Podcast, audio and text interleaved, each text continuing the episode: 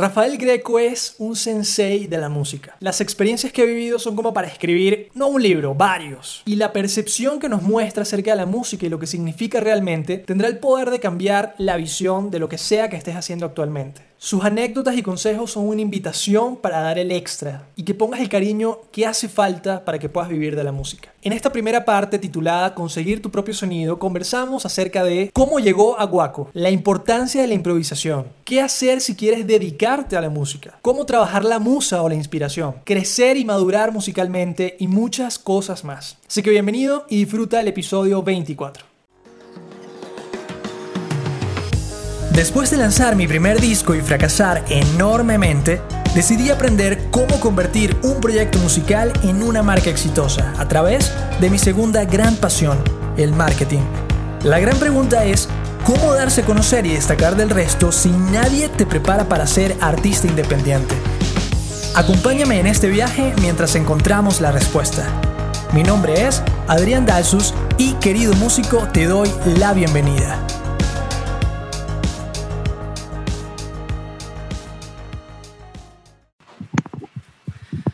Bueno, bienvenidos queridos músicos a este episodio en el que tenemos a, bueno, un personaje muy, muy importante en la música en Venezuela. Él es saxofonista, compositor, arreglista, cantante, productor musical y para completar además escritor, fotógrafo y ha tenido la oportunidad de trabajar con artistas como Raguayana, Ricardo Montaner, Gilberto Santa Rosa, El Puma, José Luis Rodríguez, Jerry Whale, Jordano, C4 Trío, aunque seguramente lo conoces eh, por todas las veces que ha tocado y todos los años de trayectoria con la superbanda de Venezuela, Guaco, ¿no? Entonces, pues no sé ni por dónde empezar, Rafael, muchas gracias por aceptar esta invitación. No, un placer, un placer estar aquí eh, contigo conversando y de verdad es un honor, un, placer estar aquí y poder hablar de lo que, de una de las cosas que más me apasiona, este, que es, este, bueno, en parte la producción este, y musical, y en parte, este, bueno, hablar un poco sobre las influencias, cómo llegué yo a tantas cosas, este, bueno, en fin, eh, todas esas cosas que conversamos fuera. Sí es, es de live. Esa es la idea, esa es la idea. Yo creo que, pues lo primero que, que muchos se estarán preguntando es, este, a lo mejor seguramente ya lo has contado muchas veces, ¿no? Pero para quien te escuche por primera vez, dirá, wow, llegar a tocar con una banda tan importante como Guaco, ¿no? Es el sueño quizás de muchos músicos llegar a tocar en una agrupación así. Eh, por lo tanto, me gustaría que nos contaras cómo, cómo fue que llegaste a, a esta agrupación y qué recomendaciones al final darías para que otros músicos también puedan ingresar o llegar o tocar la puerta en agrupaciones de este calibre. Sí, este, bueno, eh, hay una historia previa, por supuesto, todo, eh, nuestra carrera, eh, la preparación, por supuesto. en estos tiempos es un poquito raro, o digamos que golpea un poco hablar de estas cosas, pero el conocer a gente, eh, tocar con otras personas. Yo estuve, antes de tocar con Guaco, con una orquesta de Maracaibo, yo soy de Maracaibo, una orquesta que se llama, se llama el Supercombo Los Tropicales. Es una, una orquesta bailable. Y mm, antes de esa orquesta yo toqué con un grupo de gaitas muy popular allá que se llamaban Las Estrellas del Zulia. Este, por supuesto, cuando yo toqué con, la, con las estrellas del Zulia, era, era, digamos que muy niño, ¿no? Eh, yo entré eh, al Supercombo Los Tropicales a los 15 años y bueno, ahí ya yo estaba en el conservatorio, estudiaba solfeo. Eh, mi tío, que era el arreglista y, digamos, el líder de la, de la orquesta, era, bueno, uno de los profesores del, del Conservatorio de Solfeo. Eh, era también uno de los clarinetistas de la Sinfónica.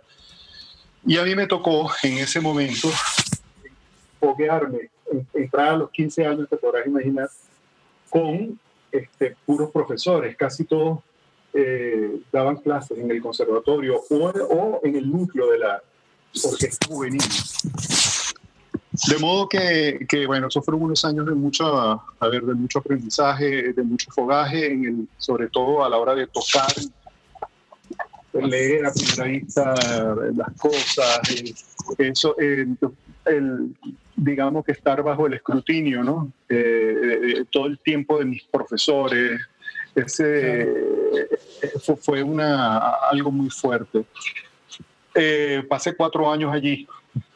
Me salí em, de, de, allí. Hago este recuento porque es importante. Claro, claro. Ver cómo llegué, cómo llegué a Guaco, ¿no? Este, salí de allí y ya yo tenía la inquietud este, de estar, de escribir mis maquetas, de escribir mi, mi música. Ya había grabado cosas, este, digamos que como, como, productor, pero de una manera informal, ¿no? sin saber que eso se llamaba eh, producción musical, pero ni nada de eso, pero eh, puse a prueba también mis conocimientos. Este, eh, escribí cosas para cuartetos de cuerda, para este, para la banda, eh, para una banda que me acompañó en algún momento. Canté mis propias maquetas, este, grabé con profesores de la Sinfónica, en fin, esa, fue como, como, esa época fue de mucho, de mucho, mucho aprendizaje, ¿no? Un poco también eh, tanteando, ¿no? Eh, bueno, poniendo a prueba muchas cosas. Pero me tocó, me, me tocó hacerlo eh, y digamos que temprano aprendí todas esas cosas de la mano de todos estos maestros que tuve, eh, empezando por mi tío que se llama Giuseppe Terenzo.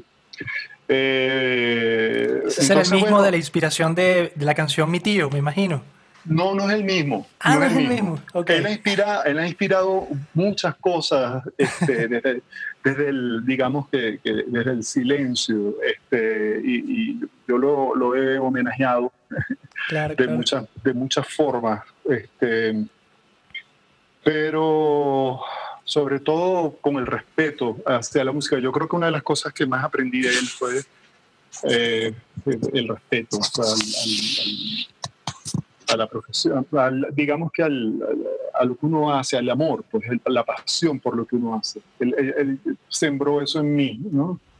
Este, recuerdo que una vez me llevó a tocar este, con la Sinfónica de Maracaibo eh, y bueno, cayó un palo de agua durísimo, muy fuerte este, sobre Maracaibo y em, frente a la casa de mi madre se formaba un río inmenso. Entonces yo dije, bueno, no voy, no, voy, no, y no fui al ensayo porque el río no lo podía cruzar, no podía salir de mi casa. Este, y recuerdo esa anécdota, eso que me enseñó mucho porque cuando, cuando terminó el ensayo, él fue hasta mi casa, me fue a buscar y me dijo, mira, ¿por qué no fuiste al ensayo? Entonces, no, bueno, porque había un río y no tenía canoa, no, podía cruzar el río y no, no.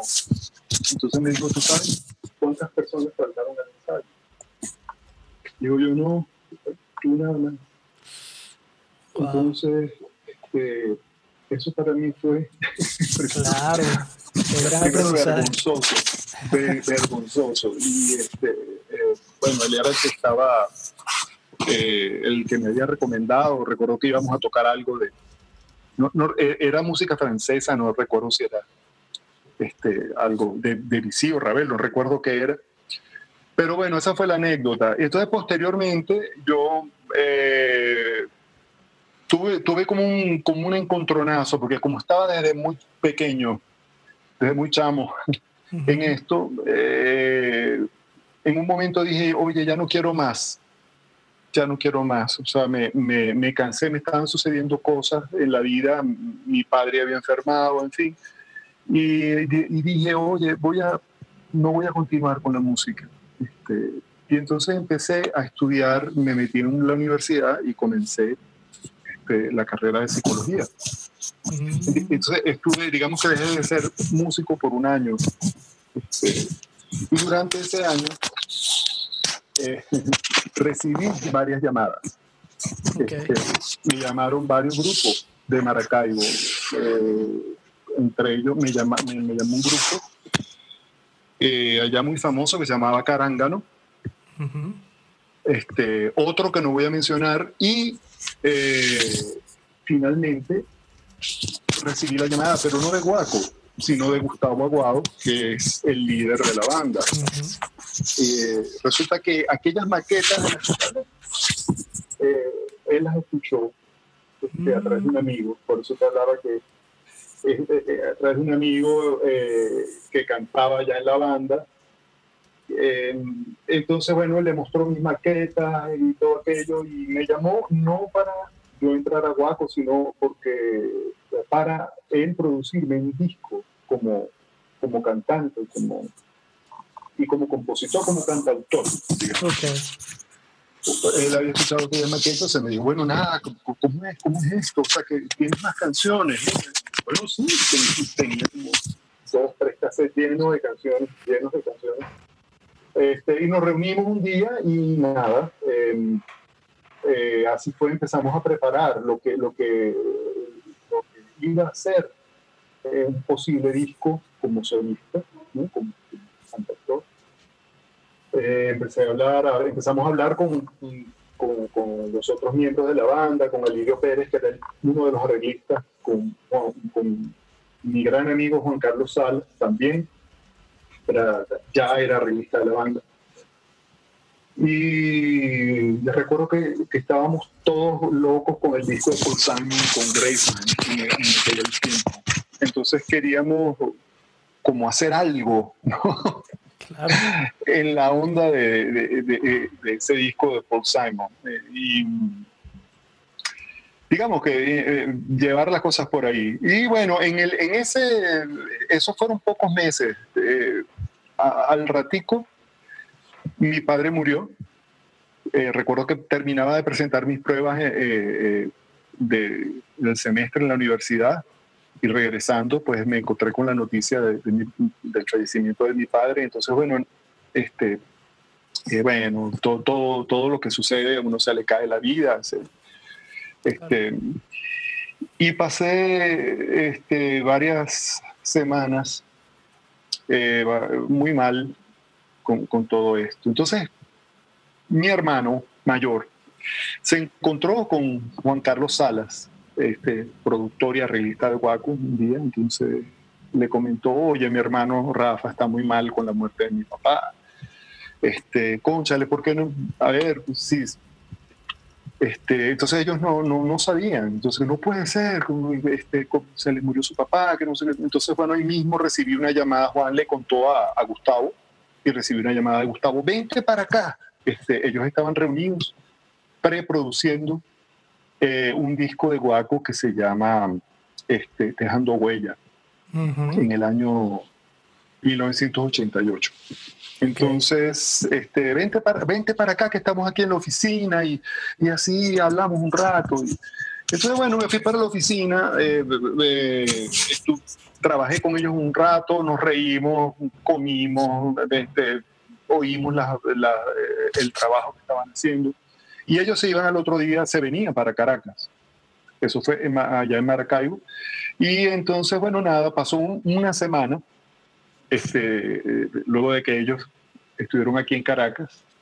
Y bueno, recibí la llamada de Gustavo, no para entrar al grupo, sino para que me viniera a Caracas a, a, compartir con ellos. Vente para acá, qué sé yo, me mete algo, un morral, lo que sea, y te viene. Entonces, este, para que te distraiga y tráete el instrumento, porque ellos me, me habían invitado a grabar en una canción como saxofonista. Ellos tenían su saxofonista, era, era Fran Velázquez, saxofonista alto, este, entonces, bueno, nada, yo llegué de Maracaibo a Caracas y ese día, este, al llegar al hotel, em, que era aquí en el Santa Fe Sweet Garden, recuerdo cuando, cuando llegué, eh, abrí la puerta, este, bueno, escuché un grito de Gustavo, bienvenido a Guaco. Este, bueno, nada, ni yo sabía. wow. así, fue, la, así fue la, la cosa. Y ese mismo día, eh, conocí a Pinky, a, mi esposa. Este, ella estaba allí porque eran muy amigos y, eh, ella era muy amiga de la banda, de todos ellos. En fin, allí, así fue. ¡Wow! ¡Qué buena historia! O sea, ese día entonces, bueno, comenzó un, nuevo camino importante, ¿no? Sí, sí. Es, o sea, sí, un, camino bellísimo de, mucha, de mucho descubrimiento. Eh, yo, yo, creo que eh, sobre todo eh, haber hecho esa pausa de un año, este, haber conocido otras personas en la universidad, conversar de otros tópicos. Claro. Este, recuerdo que, que tuve un profesor de lógica que influenció mucho, mucho, mucho todo el mi pensamiento posterior. O sea, e, ese año no fue un año, digamos que... Estuve fuera de la música, pero dentro de muchas otras cosas. Claro. Puedo decir que se enriqueció mucho, mucho, mucho mi mundo, ¿no? Otro, otros mundos. Este, este profesor de lógica me ayudó a mí a, a jamás, o sea, ver las cosas tal cual como son y, jamás escuchar las cosas como son, ¿no? literalmente. Este, me, puso de verdad en un, en un punto bien curioso, del, sobre todo del, del, lenguaje. Em, y, e, e incluso de la influenció mucho la, la música que haría posteriormente, porque todas, eh, a ver, todo eh, lo que, aprendí empezó a como a, ver, a, perfilarse, o sea, a, meterse por, ese, por, por, esa vía, ¿no? fue muy interesante. Eh, creo que esa pausa fue, fue muy bella, eh, muy bella. Recuerdo, bueno, personas adorables este, en la carrera, en la universidad. Y, y bueno, y este, este profesor de lógica, y, y bueno, cuando entré a Guaco, eh, digamos que todo en la música parecía nuevo. o sea, todo, todo era, o sea, escuchaba una tríada de do y era nueva. O sea, todo era fresco, todo estaba eh, por, no sé, por hacerse en mi vida, ¿no? Eh, desde el punto de vista musical. Claro, wow. y bueno, y mi proyecto personal, pues quedó en pausa desde ese entonces. Desde ese entonces, pero alguien me dijo por ahí que, que estás produciendo un disco actualmente, ¿no? ¿Es esa continuación de aquel disco?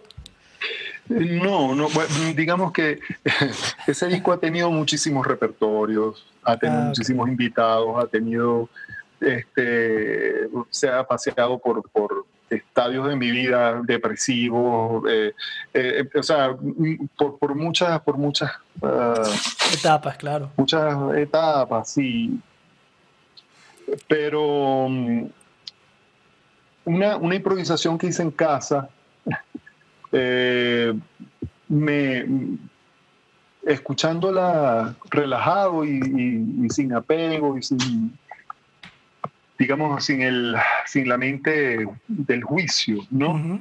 Esa mente juiciosa y, dura este, que siempre me había apartado ¿no? del, camino. Eh, finalmente, esa improvisación me, me hizo ver que, esta vez sí, esta vez sí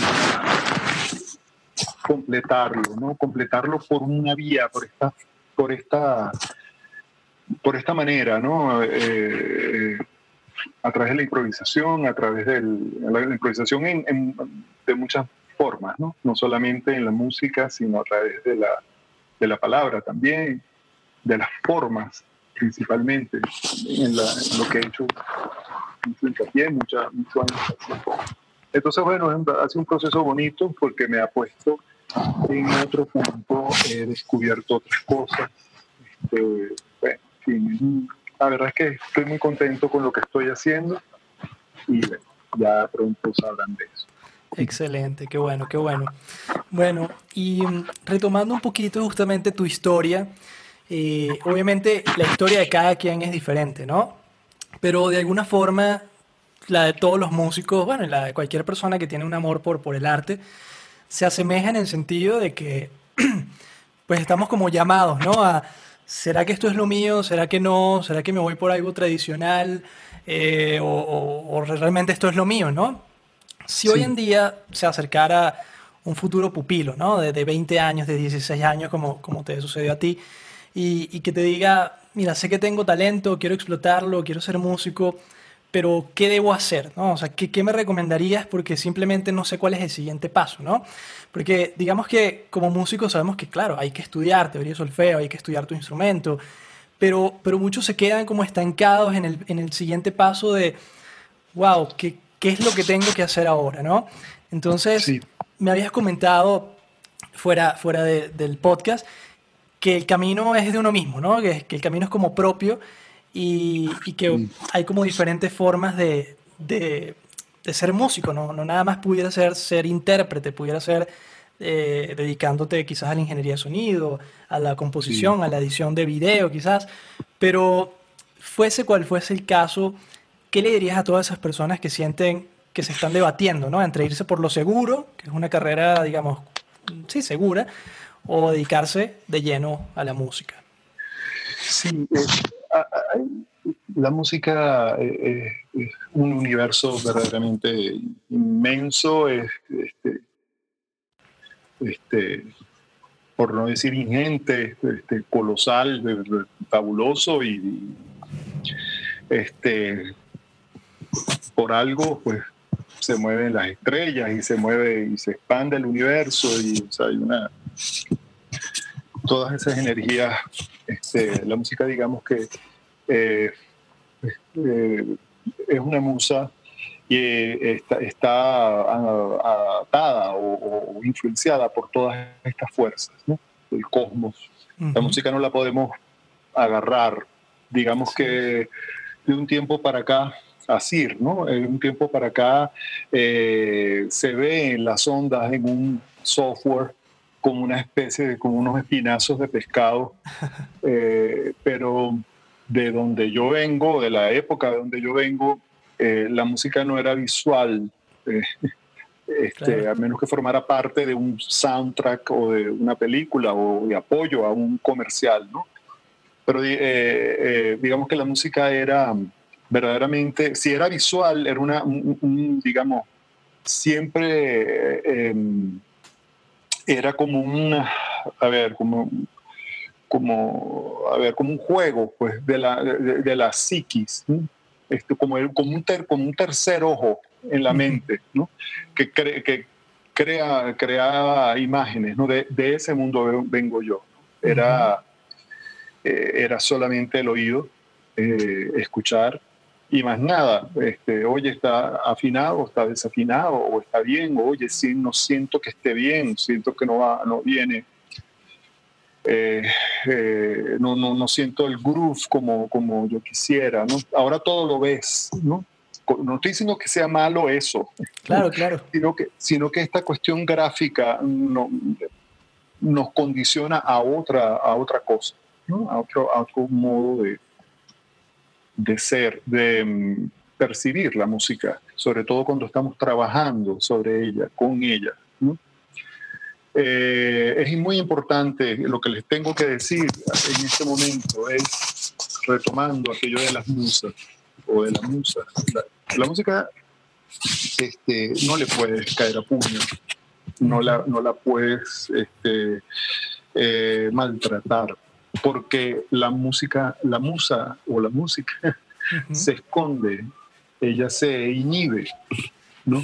Entonces uno debe deducirla seducirla a través del bien, a través de la paz, a través de lo que quizás con, bueno, con, las emociones, con, el, con y por supuesto con la inteligencia.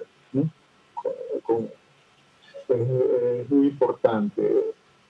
¿Por qué eh, digo esto? Porque es lo primero que se va. Eh, cuando la musa te toca, está contigo, ¿no? no puedes dudar, no puedes estar en, eh, es preferible que dejes de hacer lo que estés haciendo, apagues todo y, y vuelvas al otro día. O te sientas sin ningún tipo de apego a improvisar cosas, pones a grabar para que quede eso allí y al otro día lo escuchas una vez y lo borras. Eso, eso es un buen método. ¿no? ¿Por qué? Este, eh, porque uno tiene que aprender, mientras uno se relaja, pues la música este, lo, lo, eh, lo abraza uno, lo, te, susurra las cosas. Ella misma te dice, te pide y te dice qué debes hacer.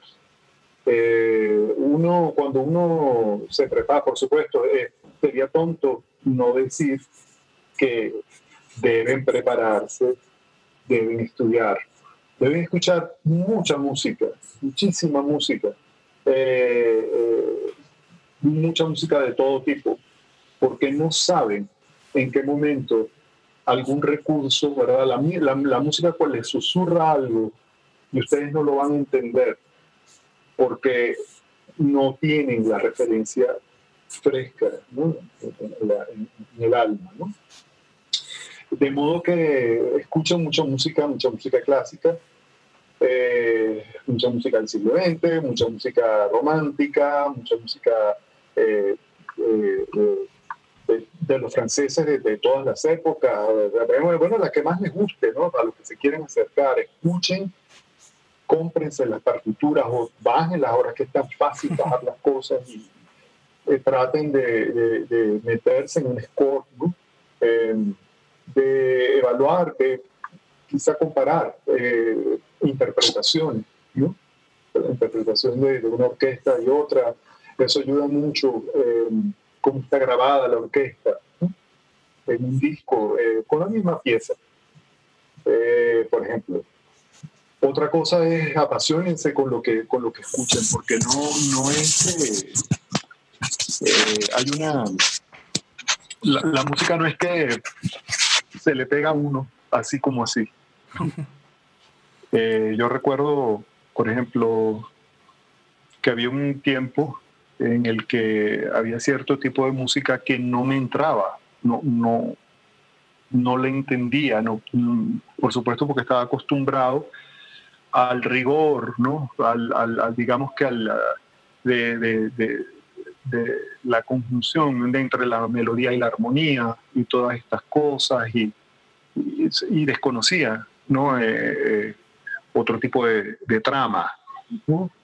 Entonces recuerdo con varios, varios artistas y varios discos que me costaban, este, no solamente en, en, el pop, en el rock, porque bueno, yo siempre he sido, y debo, debo decirlo aquí, un, un melómano o sea, fui primero melómano que músico.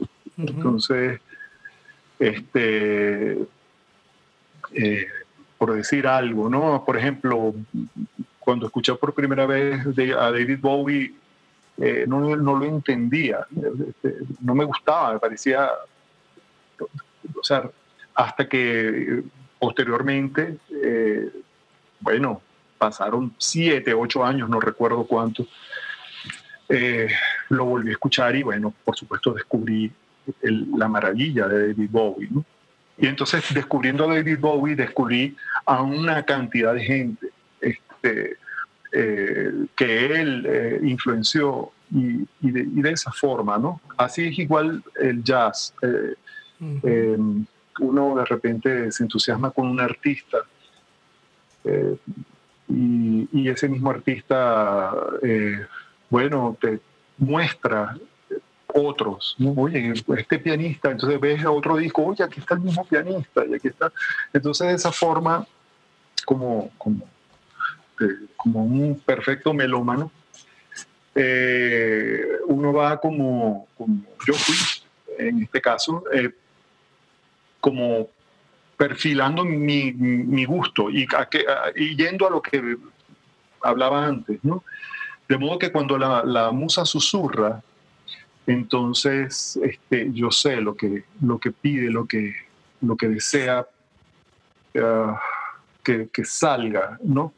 Pero no es que lo sé porque, eh, a ver, tengo la certeza de esas cosas, ¿no? Simplemente este, bueno, eh, relajo mis manos y las cosas fluyen. Hay, un oído que es el oído universal, este, a través del cual, este, o a, ese oído, mejor dicho, es al que le susurra la, la, musa.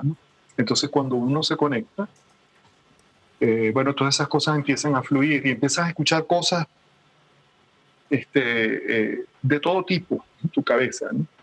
Eh, a veces, por ejemplo, yo estoy trabajando en una pieza, estoy trabajando en un, escribiendo el bajo y de repente mientras lo estoy escribiendo surge, un, por ejemplo, una cita de, una, a ver, de una, un pedazo de un solo de saxofón de un disco y, eso sube, o sea, sale y, y, bueno, uno simplemente lo apunta. Este, claro. Lo, lo, pone en el ordenador, en fin, o sea, es, este, eh, hay muchos, muchos, muchísimos recursos y muchas maneras de hacerlo, pero es importante que oigan mucha música, que se abran, que experimenten, que, eh, trabajen, que conozcan. Este, este, tiempo es muy difícil para, por el asunto de la cuarentena, pero traten de tocar con otros músicos. Eso no hay una cosa que enseñe más que eso.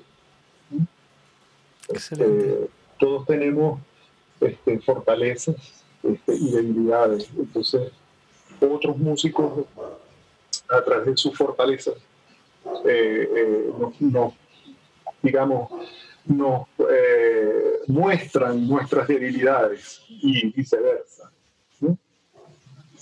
Y de esa forma uno va aprendiendo y aprendiendo y aprendiendo. Claro, buenísimo. Muy buenos consejos.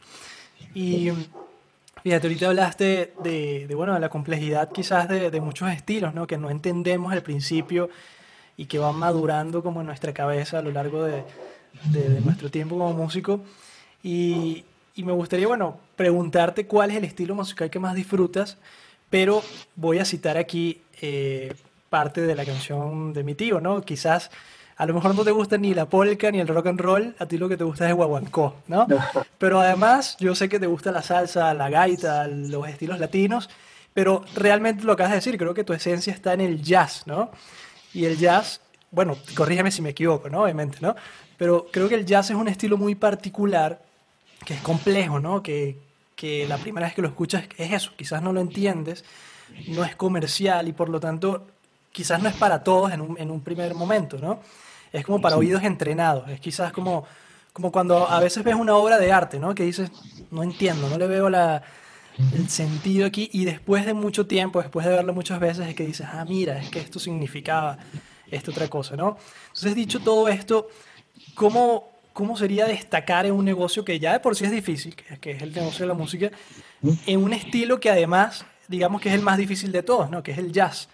Eh, ¿qué, ¿qué, recomendaciones darías tú para, para todos esos músicos que, que, bueno, que precisamente están incursionando quizás en el jazz que dicen, wow, me, me tocó difícil, ¿no? Sí, bueno, debo aclarar algo, sí, en, efecto, uno de los géneros que más me gusta es el jazz, eh, eh, pero yo, yo no, a ver, yo escucho de todo, este, escucho tantos tipos de música que es muy difícil, a ver, decir que una sola cosa me guste, ¿no? Y, sea... Eh, bueno, yo paso temporadas escuchando solamente salsa y, y una salsa específica de, de una, tempo, de una época precisa. Okay. Este, eh, a veces paso temporadas oyendo solamente música clásica este, y, hay, y hay veces, la mayoría de las veces lo que más escucho es jazz, pero hay, hay tiempos, me gusta muchísimo el folk y me gusta muchísimo el rock desde que era muy, muy niño. Entonces, eh, disfruto de todas esas cosas. Entonces, a veces, a veces me regaño en la casa porque de repente estoy escuchando algo de no sé, John Abercrombie, eh, y, a, y al, en el momento salto y pongo algo de Johnny Pacheco. este, o pongo una pieza de, de Toru Takemitsu. Entonces, eh, yo tengo los, digamos que mis gustos bastante eh, mezclados, como muy, yo creo que abigarrado, no, podría ser el, el, término. Eh, pero sí, el jazz es uno de los, de, los géneros que más disfruto. lo que yo puedo recomendar es escuchar muchísima música, escuchar mucha música hecha en el sitio verlos, ver a los músicos crear esta música en el aire, ¿no? crearla, sacarla de la nada. ¿no? Eh, pero primero tiene que escuchar mucha música, tiene que conocer un poco el fundamento este, del jazz, o sea, por lo menos, eh, incluso el fundamento para los melómanos, o sea, no solamente para los músicos. Este, porque hay grandes melómanos que no, bueno, no tienen nociones de música, pero disfrutan mucho del jazz, pero conocen entonces ciertos fundamentos, conocen dónde aparece el tema, dónde se, eh, dónde se repite cada vuelta, este, donde, bueno, eh, incluso reconocen citas este, de, de, otras canciones puestas o improvisadas en otras, eh, y ese tipo de cosas. ¿no? Este, conozco varios. que, eh, bueno, que son eh, melómanos de alto calibre, ¿no? Eh, en, ese sentido. Entonces tienen que ir desarrollando, escuchar mucha música, los que deseen este, incursionar en el jazz. Tienen que escuchar mucha música, trabajar, transcribir solos. ¿Por qué? Porque eso te da eh, un panorama, ¿no? Te, ayuda a ver por dónde eh, van las cosas este, eh, desde el punto de vista de la arquitectura de la música, ¿no? Cómo, o sea, qué está haciendo el bajo mientras la melodía o, el solo está haciendo esto, ¿no? Y, la armonía está en esto o está pasando de esta forma. Ve que son tantos y tantos, tantos, tantos detalles y el, y el género ha mutado, ya se ha desarrollado tanto que, que bueno, prácticamente ahora, este, bueno, eh, es muy difícil que, que, digamos, encontrar un grupo que toque jazz eh, eh, bueno, como se tocaba en los años 50, ¿no? Eh, pues, digamos que lo hacen para divertirse, para quizá este, montarse en una tarima y, bueno, tocar algo y divertirse o para recrear algo, pero en estos tiempos, bueno, los músicos son cada vez más, este, cada vez son más interesantes, cada vez más escriben mejor, son mejores compositores el, jazz es, es, componer, es crear música en el momento, es vivir el ahora.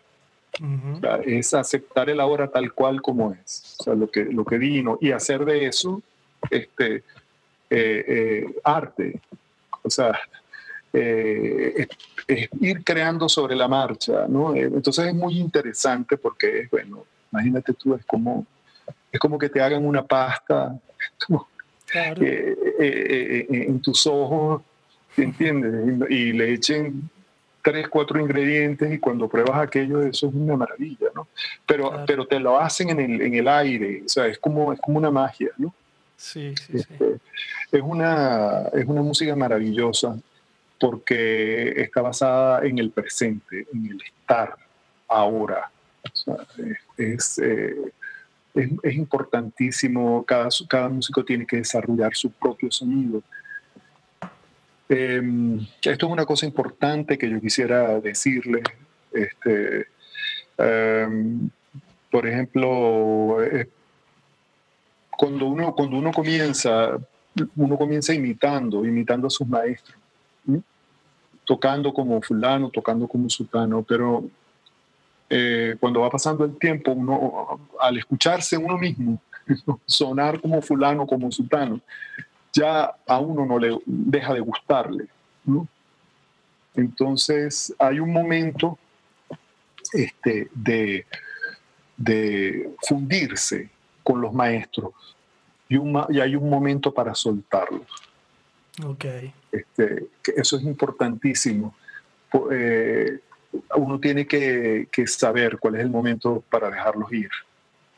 Y, y, disfrutarlo, seguir disfrutando, escuchando sus discos y todo aquello, pero, pero uno tiene que, eh, en, el jazz, y, yo creo que en cualquier género, cualquier cosa que uno haga, uno debe es este, mirar hacia adentro y, realmente buscar perfilar la voz propia, ¿no? Este, de eso se trata, creo, el arte, ¿no? Entonces, eh, entonces es fundamental eh, la voz, la voz propia. Claro, buenísimo. Qué buen consejo para conseguir precisamente esa voz propia, ¿no? Para ser más amable la reproducción, aquí termina la primera parte de este episodio, pero no pasa nada. Dale play al siguiente para seguir aprendiendo. Si te ha gustado este episodio, te invito a compartirlo con otros músicos, dejar un buen review del podcast y seguirnos en redes sociales para más contenido de valor.